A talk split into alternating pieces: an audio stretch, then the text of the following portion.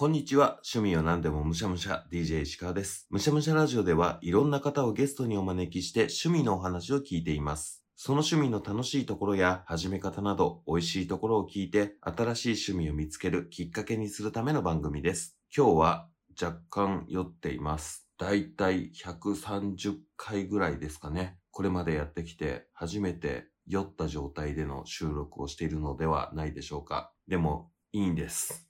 あの、ね。今日は酔っててもいい趣味を紹介しています。というわけで、早速参りましょう。というわけで、早速いただきましょう。DJ 石川のむしゃむしゃラジオ。早速今日のゲストをお呼びしましょう。今回のゲストはこの方です。本日持ってきましたのは山形県から秋宝酒造秋宝純米北条祈願祭生原酒というふうにいつもやってる酒ノートの九太郎ですよろしくお願いしますよろしくお願いします。いや、九太郎さん、結構最近スペースで知り合ったばっかりなのにありがとうございます。あこちらこそ。ね急に声かけていただいてこんな面白い番組に出していただけるなんて。あありがとうございます。え、九太郎さんについてもうちょっと自己紹介、詳しくお伺いしてみてもいいですか？はいそうですね。今さっきも言ってた通りお酒とそのお酒を作ってるお酒というか日本酒ですね、うん。日本酒を作ってらっしゃる酒蔵を紹介する番組酒ノートというのをやっておりますもうじゃあ、九太郎さんご自身はお酒大好きということですね。そうですね、もう日本酒にはまってもう長いっていう感じなんで、最初飲んでるだけやったんですけど、うん。どういう人作ってはんねやろうみたいな、そういうのが気になりだして、その調べてみて、はいで、アジアなんやらをちょっと覚えてられないなと思ったんで、ノートに書いて、ラベル貼ってっていうのをし始めてから、これ、音声でやったら面白くねと思って、はいそれで番組始めたっていう感じですね。えー、面白い。はいということは、はい、今日お伺いできるのはもちろん日本酒ということですね。そうですね。事前に DM でやり取りさせていただいていて、はいはいね、今日こうやってお話しするんだったら、はい、お互いに日本酒用意しようってことになったんですよね。そうですね。はいちょっと飲みながらしましょうよ。はい。というわけで、僕も用意しました。なんか、なるべくね、地元の酒屋さんみたいな感じのがいいっていうことあ、そうですね。地酒っていうのを選んでいただくのが一番いいかなと思ったんで、はい何、何公的貼ったんですか？これが地酒なのかちょっとわかんないんですけど、僕、はいそんなに詳しくないんで、飲むんですけど、えーっと、純米吟醸の、はいえー水芸。あ、水芸ですね。はいク。ジラ書いてるやつですか？そうです。こちらが可愛かったんで。ああ、いいですね。なるほど。はい僕は今さっき言った通り、あの、秋宝というお酒を買ってはい。もうまさに今日お持ちのやつだったんですね。そうですね。今さっきは。じゃあ、とりあえず乾杯からそうですね。はい乾杯しましょよろしくお願いします。う。はい、お願いします。乾杯。乾杯。いやー、おあ、美味しい。うん。いいですね。こうやって。飲みながらポッドキャストできるっていいですね。毎週もうベロベロになりながらやってますよ。それは、はい。ポッドキャスト撮ってる時も結構飲まれてるわけですよね。そうですね。小さい瓶を半分以上は飲みながら。それもう酔っ払っちゃって、最後はいろれつ回ってないとか、そういうことないんですか？ああ、今までなかったですね、多分。うん九太郎さんは強いんですよ そうでも、そうでもないと思うんですけど。僕は割とお酒はビールも飲むし、ワインも飲むし、はいはいはい焼酎も飲むし、日本酒も飲むしっていう感じなんですけど、九太郎さんはお酒、日本酒でそのノートまでやられてるわけじゃないですか。そうですね、はい。特に日本酒が好きなわけですよね。そうですね、今は、昔はそうでもなかったんですけど、はい。僕もあのー石川さんと同じでね、うん。ビール、まず主として飲んでて、で、うんいろんな他のお酒、日本酒だったり、まあちょっとワインは飲めないんであれですけど、はいうんウイスキー飲んでみたりとか、マッコリ飲んでみたりとかっていろいろしてたんですよ。うんうん。で、その時にあの、ちょっとある居酒屋さんが、はい。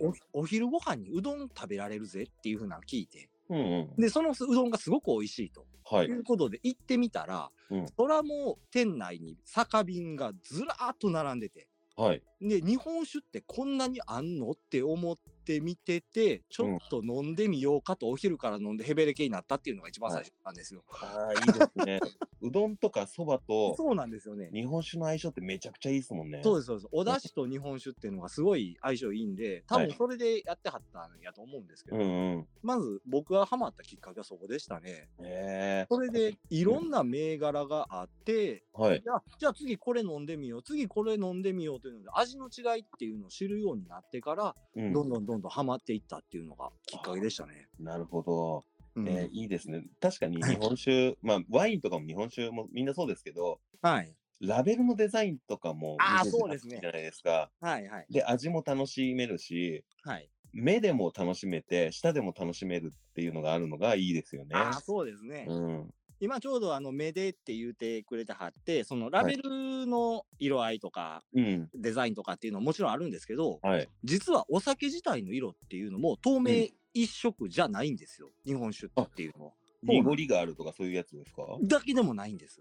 ほ例えば、あの、うん普通の透明な日本酒だと思ってても、う。はい。その白いグラスとかについでみると、ちょっと黄色みがかってるよねとか、ああ、ありますね。うん。はい。で、もっと熟成させたような日本酒っていうのもあるんですけど、はい。そういうのはもっと黄色というよりも茶色みがかってるとか、うんうん。うん、でさ今言わはったように白く濁ってる。はい。他にも赤い色を出すっていうような作り方をしてあったりとかっていうのがあったりもするんですね。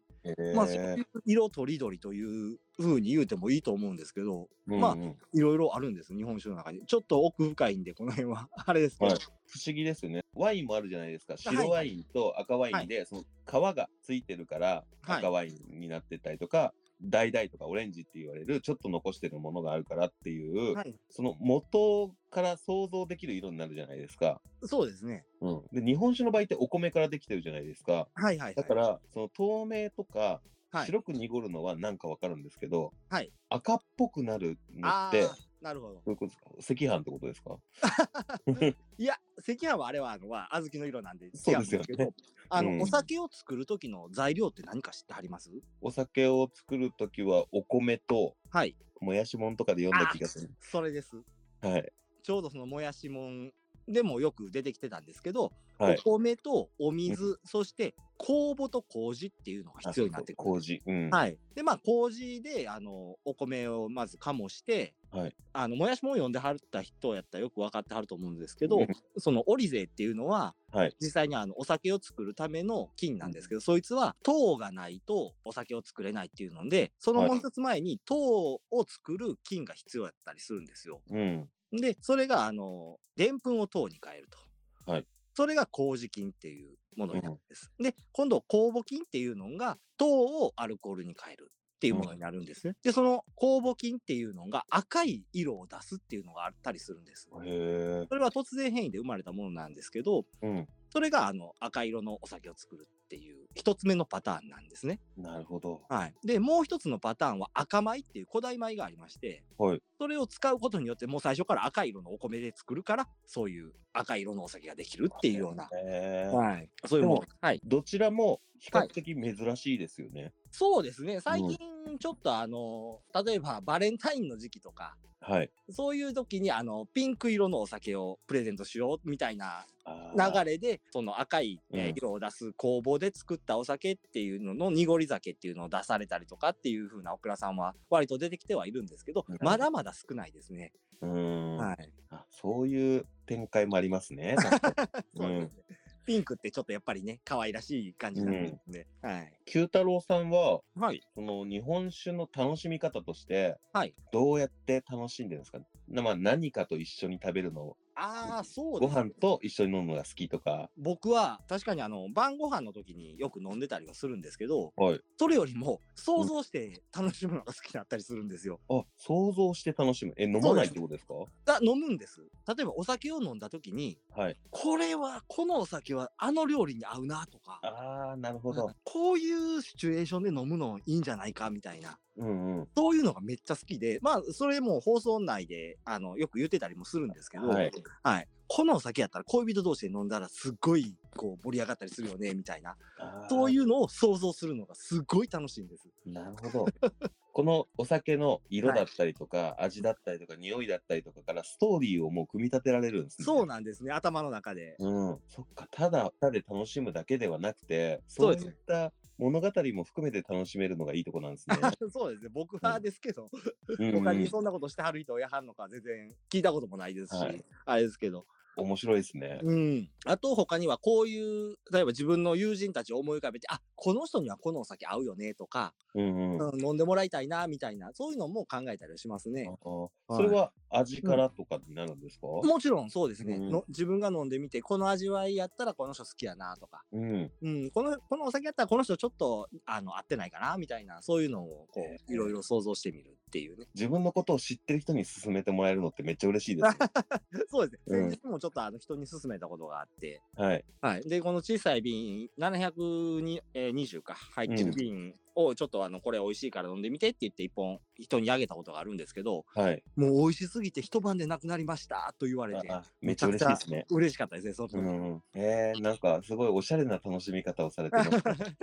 ありがとうございます。僕は今回、はい。こうやってお話をするために酒屋さんに行ってきたんですよ。はいはい。で、いっぱいあるじゃないですか。で、もちろん居酒屋さんだったりとかで見たことのある、聞いたことのある名前の日本酒もあるし、はい。初めて見るなっていうラベルのものとかもあったりしたんですけど、はいはいはい。九太郎さん、もちろん日本にあるすべての日本酒を飲んだことがあるとは言えないですよね。もちろんですねで。すよね。はい。そうそういう時に、あ、これ飲んでみようって思うはい。きっかけというか、どういう選ぶ基準で今回これにしようとかって決めるんですか、僕は、ジャケ買いです。あ、ジャケ買いなんですね。ジャケ買いです。うん。というのも、確かに全てのお酒を飲んだことはないんですけど、はい。行きつけの酒屋さんとかやったら、うん。まあ、7割ぐらい飲んだことあるの並んでるなってなった時に、はい。3割飲んだことがない。うん。でしたら、その3割の中から自分の気になるやつを、ジャケットを見て、パッと買って帰ったりとか、よくありますね。えー、そこの基準には、そのはい純米酒、純米吟醸、純米断吟醸みたいなはいはい。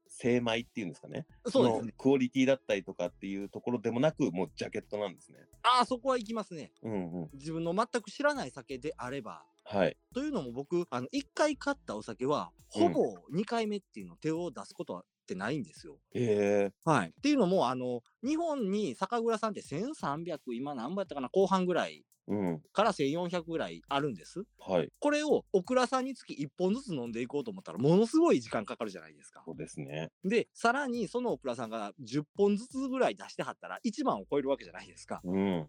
となると、あ、生きてるうちに飲みきれんって思った時に、はい。もうそれやったら新しい見たことないのを買いたいなっていうふうに思ったのが、思ってそれでそういう買い方になりましたね。なるほど。ほんまにか。じゃあもう、美味しかろうが、はいあまりいまいちだな、自分に合わなかったなって思っても、はい。もう次なんですね。そうですね。えで、それを残しときたいのが、自分の記録として残しときたいと思ったのがノートになってくるんです。なるほど。はいだって、僕も日本酒飲みますけど、はい見たことあるものとか、はい。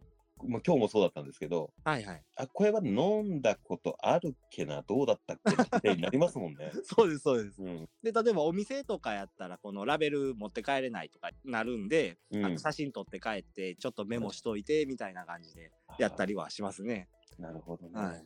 忘れたくないんです。うんうん。うん。そうですよね。だってそはいの、たくさんある中で、毎回違うものを飲んでって、できるだけ多そうですねく初体験をしようってなってた時に、はい。かぶりたくないですもんね。そうです。うんもちろん。なるほどね。はい。今までうん日本酒って、はい。それこそ筆文字で書いているはいはいはい。名前とかが多かった印象がすごいあるんですけど、そうですね。ここ数年なのかなもっと前からなのかもわかんないんですけど、はい。ナンバーシックスみたいなのとか、ありますね。なんかちょっとおしゃれなワインなのかなみたいな感じが増えたじゃないですか。ありますね。あれはやっぱこう、新しい間口を広げようとしている酒蔵さんの努力なんですかね。そうですね。うん。はっきり言って。はい。やっぱり若い人に飲んでもらいたいっていう気持ちがすごく強いんです、酒蔵さんとか。うん。で、昭和40何年やったか、ちょっとそこまで細かい数字は忘れたんですけど、はい。ぐらいから、あの、日本酒の消費量っていうのは右肩下がりなんですね。もうどんどん減っていってると。うん。で、あの、コロナ禍になってしまって、潰れられたオクラさんっていうのもすごく多くあったりしますし、はいっていうので、その日本酒業界自体がもう、あの、若い人っていうのをうんターゲットに、どんどんどんどん出していきたいというところで、まず見た目からもう入ろうと。味ももちろんやけどっていうのもあって、やっぱり見た目で悪かったら、古臭いラベルで売ってたらなかなか手出しにくいところがあるじゃないですか。うん。うん、そんなんもあって、若い人をターゲットにというので、そういうラベルも多く作られてますね。なるほど。はい。面白いのでしたら、あの、ジュークっていうお酒があるんです。はい。えーもうほんまにストレートで19って書くんですけど、うんうん漢字関数字でそことかやったら、あの例えば今回新しい出してはったんが僕も紹介したんですけど花カマキリっていうあの花に擬態するカマキリはい。のラベルのピンクのお酒っていうのを出されたりとかうん。あとはあの猫のラベルだとか、はい狼のラベルだとかあっていうあ、かわいいですね。そうですそうです、うん。チンパンジーだとかっていうねそういういろいろ可愛らしいラベルで出されててで、はい味も若い人が好みそうな味わいっていうのをね作ら、うん、を目指して作られてるようなそういうオクラさんもあったりするんですね。なんかたまに流行りとかがあって、はいはい。獺祭がすごい流行ったりとあかあ、ありましたね。時期あったりしましたよね。はい。獺祭バーとかがあるなと思って、去年か一昨年ぐらいに出張で山口に行くことがあって、あはいはいはい。で、レンタカー借りてこういろいろ動いてたので、はい。獺祭の本社のところまで行ったことがあって、あ、そうですか。はい。山奥コロナ禍で入れなかったんですけど、はい。すっごい山奥にあるようなそうですね。ですね。はい。でもめっちゃ雰囲気いいところにありますよね。そうですね。うん。はい。あれは、あの、日本酒のオクラさんって結構山奥にあるとこが多かったりするんですね。はい。っていうのも、あの、やっぱり日本酒を作る時のその環境っていうのが、どうしても自然の環境で作りたいっていうのが多くうん。で水のきれいなところっていうのとかあと寒いところっていうのを選ばれるんで、はい。だって山奥にあったりするんです。うん。あと獺祭で言うたらあこは社長がものすごいやり手ではい。日本で一番海外に輸出してはるんじゃないかなはい。やっぱ今消費量が日本だと下がっているっておっしゃってましたけど、はいはい。逆に海外だったら右肩上がりなはずですよね。ああそうですね、うん、なんか日本食レストランがすごい増えているじゃないですか。はいはいはい僕以前、はい。ロンドンで日本食レストランを作ってたことがあって、あそうなんですか？はい、それでえー向こうにいる日本の酒造会社さんというかはいはい。お酒の商社の方だったりとかと打ち合わせしてたりとかしてたこともあってはいはいやっぱ日本食って全てヘルシーだと思われてる節があるので、あそうですね、うん、それもあって日本食レストランに行って日本酒を飲むのがおしゃれとかあデートで日本食レストランとかラーメン屋に連れて行かれたら嬉しいなんていう話を聞いてて、はいはい。そうやって日本よりも海外の方に広まってってるんだななんて思ったんですよね。そうですね今うんすごい海外でのあの販売数っていうのが増えてたりしましてうん、それこそ今言ってた獺祭だとかっていう山口県はいに関しましては、もう海外向けの消費量っていうのは右肩上がりになってるんです。ああやっぱり。まあはい、獺祭だけではなくてその五郷っていうオクラさんあのお酒を出してるオクラさんがあったりとか、うんあと他にもありましたねそういうのはもう含めて全てのオクラさんで海外向けっていうのが山口県では右肩上がりっていう風になってるという噂を聞きましてうんやっぱりあの海外での消費量っていうのがものすごい今増えてはいるんです。うんただ一つ問題があるのがはい。生酒を送れないっていうところ。なんですね。はい。うんどうしてもその生酒っていうのがそのフレッシュなお酒っていう風な立ち位置で売り出してたりするので、うん。その飲み口っていうのもあのやっぱりすごくこう飲みやすかったりしますし、でう濃い味っていうのを出してくれたりもするんで、うん。割とあの好まれたりするんですけどそれが海外に出せないというところで、実は海外でお酒を作るっていうそういう日本酒を作るっていうのも今増えてきたりもするんです。やっぱそうなんだ。次そこ聞きたいなって思ったんで、今話聞いてて、ワインって日本にもワイナリーができてきたりとかしてるじゃないですか。そうですね。はい。ここ20年ぐらいのことだと思うんですけど、はい。結構。やっぱ海外で日本酒を作るっていう発想はもう動いてるんですね。そうですね。例えば日本のオクラさんが海外でっていうのももちろんありますし、はい海外の方が海外で海外のものを使って日本酒を作るっていうようなものもあったりするんですね。え飲んだことありますか？さすがにちょっとね、ああ、一本飲んだかな。うん。うん。その、そのお酒は確か作られた方が、うんヨーロッパのどこの国やったかちょっと忘れたんですけど、はい。日本に来たことないのに YouTube で作り方を見て作ったっていう風なえー YouTube ってすごいですね。ものすごいバナナ味なお酒でしたね。それは。まあ見よう見まねだから。そうなんですよ。うん。ただ結構そこそこちゃんと日本酒って言える程度のクオリティではありましたね。ああ、もう全然違うやんけみたいな感じではないんではないです。ああ、日本酒こういう味のやつもあちゃんとあるわみたいあ。な。うん。はい。で、さっきおっしゃってたように、はい。まあ大きくお米と水が大事じゃないですか。そうですね。で、米も違ければ、はい。水も軟水、硬水とかで全然日本と違ったりするじゃないですか。そうですね。その中で、はい日本の日本酒に匹敵するようなものは生まれ得るんですかね？海外でですかね。はい。できます。あ、できる。はい。それはできると思います。あ、もう断言できるぐらい。もちろん。へはい。例えば、あの、ヨーロッパっていうのが香水が多いと。え。はい。で、日本はすごく軟水のうん技術をも、技術というか、その水が多いっていはいうところがあるんですけど、はい。日本酒作りっていうのは軟水で作りにくいっていうところがあるんですね、実は。はい。香水の方が、その酵母の活性力っていうのが強くて、うん。それであの、お酒っていうのを作りやすいっていうふうによく言われるんです。うん。ただその日本にはその今まで積み重ねてきた技術の中に軟水で美味しいお酒を作るっていう技術はあるんですけどということは海外の香水で作ればうん。もちろんいいお酒っていうのはできるよねっていうところもありましてはい。日本のオクラさんがメキシコかどっかの日本酒を作ろうとしている醸造所に研修をしに行った、研修に行ったじゃなくてその教えに行く方ですね、はい。うん。うん。っていうのを行って作ってみたらこれはなかなかいけるぞみたいな酒が作れたりしたんで、うんそ。の日本人の持つ技術を海外に伝えることができれば日本でもう全然飲めるような美味しいと思えるようなお酒っていうのは断然できるとは思います。そんなことが起きたらもう九太郎さんが飲み尽くそうとしてるお酒が永遠に増え続けちゃうじゃないですか。そうなんですよ。でも飲んでみたいですね。そうですね飲みたいですね。えー結構、日本国内だったら、はいそういう酒蔵さんには結構回ってるんですか？僕はねあまり回ったことはないんです実は。うん。はい、僕京都に住んでるんではい。もう京都のとこは何軒かもちろうんん行ったりはあるんですけど、やっぱ県外で遠くまでっていうとなかなか難しくて、そうですね。はい、ただアクセスがいいところにないですもんね。そうなんですよ、うん行こうと思ったら半日とか普通にかかるんではい。そうですね。まあ、ただ、あの、そうやって、こういう放送もしてたりするんで、その酒蔵の経営者の方々から、あよくあの、ダイレクトメッセージで、うん。あの、お話いただいたりして、はい放送後により詳しい話を聞かせていただけるみたいなこともあったりするんですね。はい。はエゴサしてて、気づいて、はい。九太郎さんに連絡行くんですね。そうなんですよ。うん。えーめっちゃいいですね、それ。そうですね。ただ、それはもう終わってるんで、放送載せられないっていうのがちょっはいと、あれですけど。うん。いいですね。うんそうなんですよ。じゃあもう九太郎さんとしては、はい。自分が得た知識をシェアしつつ、はいより詳しいところも知れるから、知識の定着も含めて、そうですね。めちゃくちゃ役得なポッドキャストってことですね。そうですね。はいただ、あの、僕、どこからも、あの、お金持てないんで、うん。店には切ってますけど、はい。あの、一人で勝手に日本酒の、あの、はい宣伝舞台作ってるみたいなもんなんで、まあそうですよね。でも、もらっちゃったらね、本当のそうなんですよこう本音が言えなかったりしちゃいますもんね。そうなんです、そうなんです。うんはい。いや、ただはい。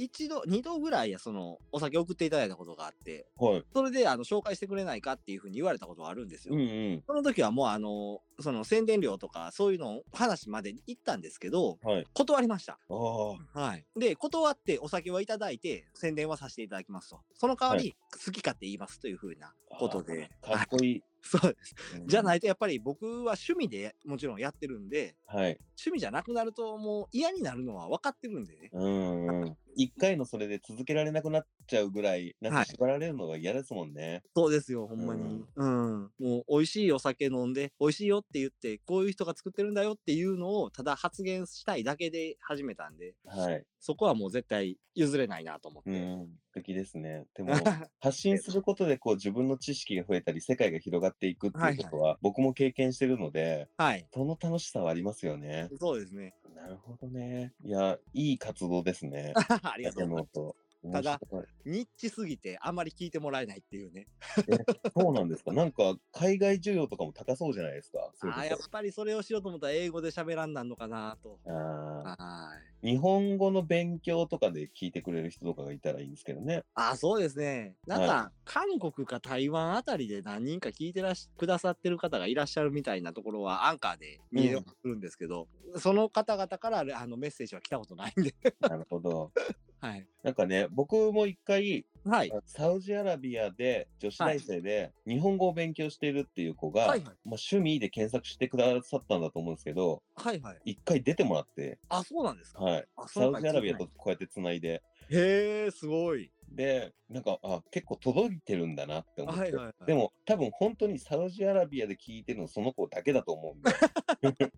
すごい偶然だったとは思うんですけどほん、まですね。うん。それでその時は何の話してはったんですか？その時は日本語どうやって勉強していあて、ど。どうやってそはいの日本語を勉強してどう活用したいのかなって話したんですけど、へいへいへい。いや、なんかね、上手でしたよ。日本一回も来たことないのに、あーあんなに好きで、で、やっぱり漫画なんですよ。ああ、やっぱりそうなんですね。はい。はい。だからもう漫画と日本のこう食事、お酒も含めて、はいはい。で、やっぱもう強いカルチャーですね。あ世界で勝負で。できるカルチャーだなって思います。そうやったら、そのサウジアラビアの方に、ぜひともこの日本酒の回を聞いてもらいたいですね。それこそ日本酒っていうのは、あの、神様とのつながりももちろん強くあるんで、日本の文化の一つというふうに考えてもらうっていうのが大事なところなのかなっていうふうに思思ってるんです。この僕のこれお酒趣味っていう風ないうに僕は人に言うとねただののんべいじゃねえかっていう風によく言われたりするんですけど、うん。それをどうすれば趣味まで消化できるのかなっていう風なちょっと一つ考えたことがあってはい。それがあの酒蔵の紹介とかっていうところにつながってきたのかなっていうのはうん今、あーちょっと思って自分の中で納得してる部分ではあるんですけどね。はい。はいだいぶその趣味を突き詰めようとされて、だいぶいった感じはしますよね。そうですかね。すごいな。はい。お酒飲むってすごいこう間口の広い趣味だとは思うんです。うん。結構あの成人してる方やったら誰でも始められる趣味とは思うんですけど、そうですねうんはい、ただそれでただ飲んで酔っ払って終わりっていうのではちょっと面白くないなっていうのは思ってたところではあったんで、はい。そうなんですよ。飲んだお酒、お酒好きで、はいそれこそ最初に言った通り、ビールも飲むし、ワインも飲むしってやってるんですけど、はいはい。あの時のお酒美味しかったなぐらいは覚えてても、はい。それがどれかを全然覚えてないんですうよ。ん。だからはい。僕は九太郎さんみたいに、はい。同じお酒をなるべく飲まないようにしてるとかじゃなく、はい。何を飲んだか覚えてなくて、はい。もったいないなって思う時は多々あるんですよね。そうですね。あのお酒をそういう風に記録するアプリなんていうのもあるんではい。もしあれやったらそれでしてもらったりとかしたらうん。なんていう酒の輪とかっていう日本酒専用のそうはいいう記録アプリとかもあっうたりする、んうん。まああの記録つけてもらうのはいいんですけどいいと思うんですけど、はい僕それが続かなかったんですよ実は、うん。あ、そうなんですね。そうなんですアプリでやると忘れるんですへえ。なので手書きでやろうっていうふうに思ってやり始めたがこのノートの形やったんですね手書きの方がハードル高いのに。って思うでしょ？はい。ハードル高いからこそやるんですなるほどね。ああ、まあ、ちょっとわかる気がしますね。やらなきゃって思ってるところがあったりするんで、はい手軽すぎると、ああ、まあ、また、また今度でいっか、みたいなふうに思ってしまうんで、はい。そっかなので、もう、できる限り手書きでや。合う合わないとかもあるんでしょうね。もちろんそうだと思う思いますね。はい。ブログ続かないのに、ポッドキャスト続いてるって意味わかんないですもんね。そうそれに近いですよね。多分そうだと思いますうんよ。やっぱり、ポッドキャストって収録して、編集して、音楽つけてみたいな、はいそういう面倒事があるからうん。っていうのと、あと人に聞いてもらってるっていうあリアクションがあったりとか、もちろん、うん。それも含めての、その、ポッドキャストっていうところがあると思うんで、多分それでいけるんちゃいます？なあ確かに。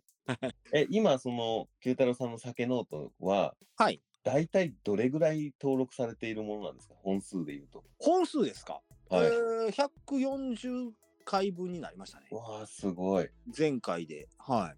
あ、じゃあもうノートに記載されてるのと、はいえ。その手書きされてるのと、ポッドキャストはイコール？ではないです。でではない。ではないです。ノートの方が多い。そうですね。ああ、そうですよね。今ノート見開きでだいたいあの1本使ってるんです。すごい、そんなに書けるんですね。そうですね。うんまあ色と香りと舌触り味とで燗にした時どういう変化があるかっていうのをあのまずテーマとしてバーッと書いて、でそれでその中に書き込んで細かく書き込んでいってっていうのがその書く部分ですね。はい。でもう1ページにそのラベルをめくって貼り付けておくと、そういう酒だったよねっていうので覚えてられるっていうのでなるほどね。はい、それでまあ見開きうん。いやあの2ページ分で使って今8冊目ですね。すごはいこの大学ノートっていうんですか？昔からキャンパスノートはでい8冊分っていうのを今やってますね8冊い。目。じゃあ結構溜まってますね。うんそうですね。はい。そんだけはい飲んでて、まあ、一本ずつっていうことも決められてるじゃないですか。そうですねはい。この九太郎さんが、はいこの日本酒いつか飲んでみたいぞみたいに思っているものってあったりするんですか？あのそれこそさっき言っってた海外のもので、はい。若瀬っていうお酒があるんです。若瀬。はい。はい確か若瀬という名前でよかったと思うんですわ和風と書いて若瀬ってことですか？いや、もうローマ字で若瀬ですね。若瀬。へえ。はい、これまああの割と手に入りやすいものではあるんですけど、はい。まだ手が出てないっていうところでいつか飲んでやろうかなと、フランスで作ったお酒になるんです。はい、それをまあ逆輸入って言い言い方でいいのかちょっとわからないんですけど飲んでみたいですね。これちょっと一度飲んでみたいなっていうのを思いつつまだちょっと取ってあるかなってういう、ん。そういう感じの一本になりますね。なるほど。ワインも、ワインといえばで一番最初に出てくるのがやっぱりフランスだと思うので、ああそうですね。ワインのチャンピオンに日本酒料理してもらったらどうなってるのかなっていうのは確かに興味ありますね。そうですね。うんで、ワインと日本酒って割と作り方似てたりもするんで、はい。そういう方々がどういう風に作るんだろうってみたいな、うんそういうところはすごく興味があって、はい。日本にはないお酒作りの中の手癖だったりとかがうまい方に左右してるそうですね可能。性もありますもんね。はい。それでちょっと楽しみに、もうちょっとしたら飲もうかな、飲もうかなと思って、楽しみにしてる一本ではあります。はないる。ほど。いいですね。でもそういう、そういうのもありつつ、こう、日々飲んでいくっていうのがまたいいですもんね。そうですね。うん。で、日本酒、日本で作ってる日本酒の中で、その、例えば14代っていう、その、日本酒の中のトッうんプを飾る、トップにいるようなとことか、あと、ジコンっていうのとか、あさっきもナンバーシックスって言ってらっしゃったけど、アラマサとか。アラムさん、はい。はい。この3本っていうのは多分、あの、日本の中でトップだと思うんです。うん。これはもう、あの、実は全部飲んでたりするんで、はい。あの、ちょっとそこは、まあ飲んでるんで、まあ省いてみたいなところもあるんで、そうですね。やっぱり海外のものは飲んでみたいですね。まあ日本のものって手に入れやすいんで、やっぱり。はい。まあそうですね。そのはい空輸しなきゃいけないものは途端にハードル高くなりますね。そうなんですよ、本当に。出向かないといけないですもんね。そうなんですよ。うん。ほんまに。もう全然手に入らないお酒っていうのもあったりするんで、そういう意味で言うたら。うん。なるほどね。やっぱり飲んだことないのは飲みたいですね。はい。がぜん飲んでみたくなります。あとは、あの、カナダとかでも日本酒作ってらっしゃる方がいらっしゃったりとかして、はい。全然日本にも入ってきてないようなお酒っていうのは、やっぱりちょっと一口飲ましてよって思ってはいますね。はい。いずれ、九太郎さんの酒ノート、バックパッカーバージョンみたいなことができて しまう。いろんな国に行って日本酒を飲むみたいな、ロードムービー的なポッドキャストシリーズが。めっちゃ面白いですね。はい酒ノート of グローバルって言って。はい。めっちゃ興味ありますけど、はい。すごい大変そうだけど、いくら金かけたらいいんやろ。ね、ポッドキャスト収益化できないのにっていう、今のところ。海外で収益化してきますわ、それやったら。あ、そっか、海外だったらできますもんね。そうです。アメリカとかやったらうん。できるんで。そっか。いや、おもろ。そこまで僕もさっき言った通り、ラベルをね、写真撮ったりとかもしてないし、なんはか、こう九太郎さんと話してて、あはい日本酒やっぱり僕も好きだなと思った一方、はい。今までの飲み方がもったいなかったなっていう部分もちょっと思っちゃったりはしたんですけど、はいはい。そんな石川がこう日本酒を飲んでいく上で、もうちょっとこうやったら日本酒飲むの楽しくなるよっていうことをアドバイスするとしたら、はい。何をまずさせますかね？僕がさせる、うん、してもらおうと思うんでしたら、うん。もうできるだけ酒屋さんに足を運んでもらいたいなと。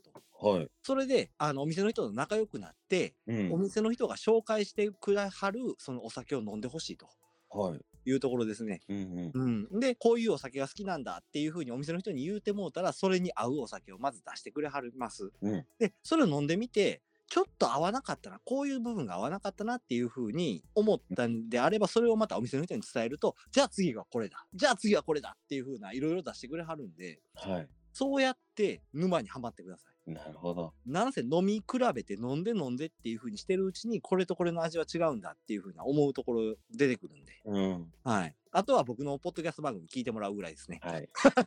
一番大事ですね。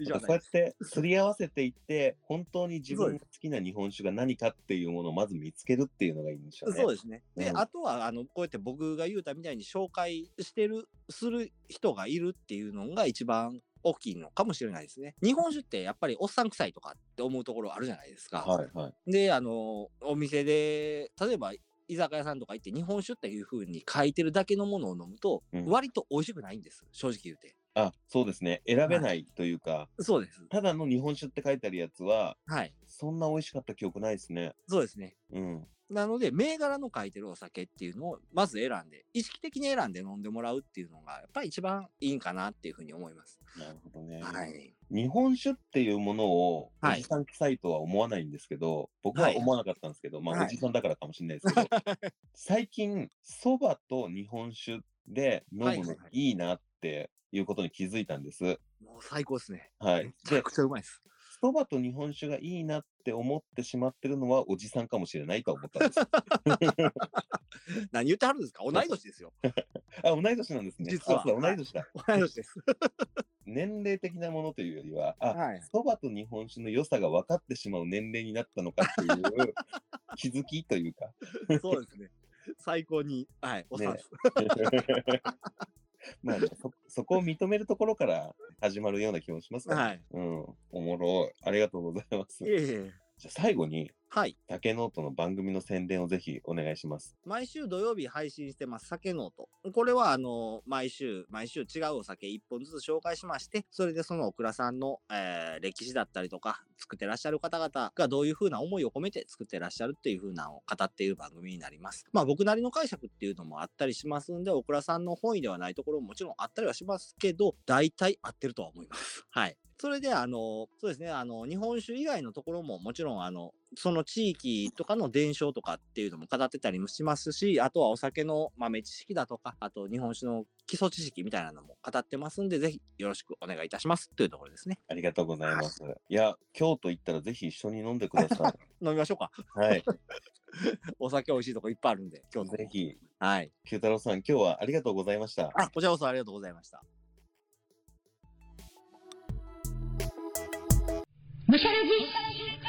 というわけで本日は飲みながら収録をしておりました。私が本日いただいていたのは、芳醇辛口、純米吟醸、銀霊、水芸ですね。精米部合5割、水芸酒造株式会社の日本酒ですね。ちょっともう一度いただいてみましょ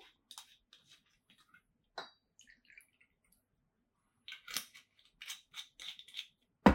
匂いはね、ほのかなお米の甘い香りがします。色は透明ですね。いただいてみましょ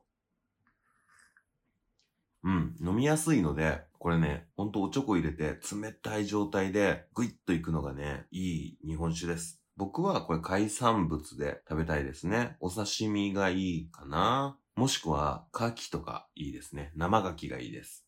本当ね、日本酒、まあ、日本酒に限らずお酒すべてそうなんですけれども、学んだらね、絶対楽しいだろうなって思うんですよ。ただ、本当にね、何を飲んだかっていうのをちゃんと覚えてられない。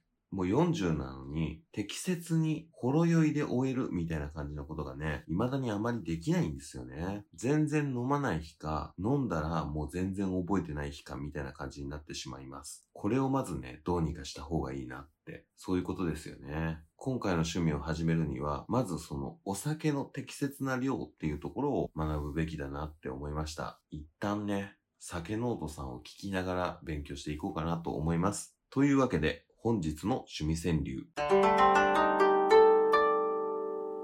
うまい酒、記憶とともに流し込む。うまい酒、記憶とともに流し込む。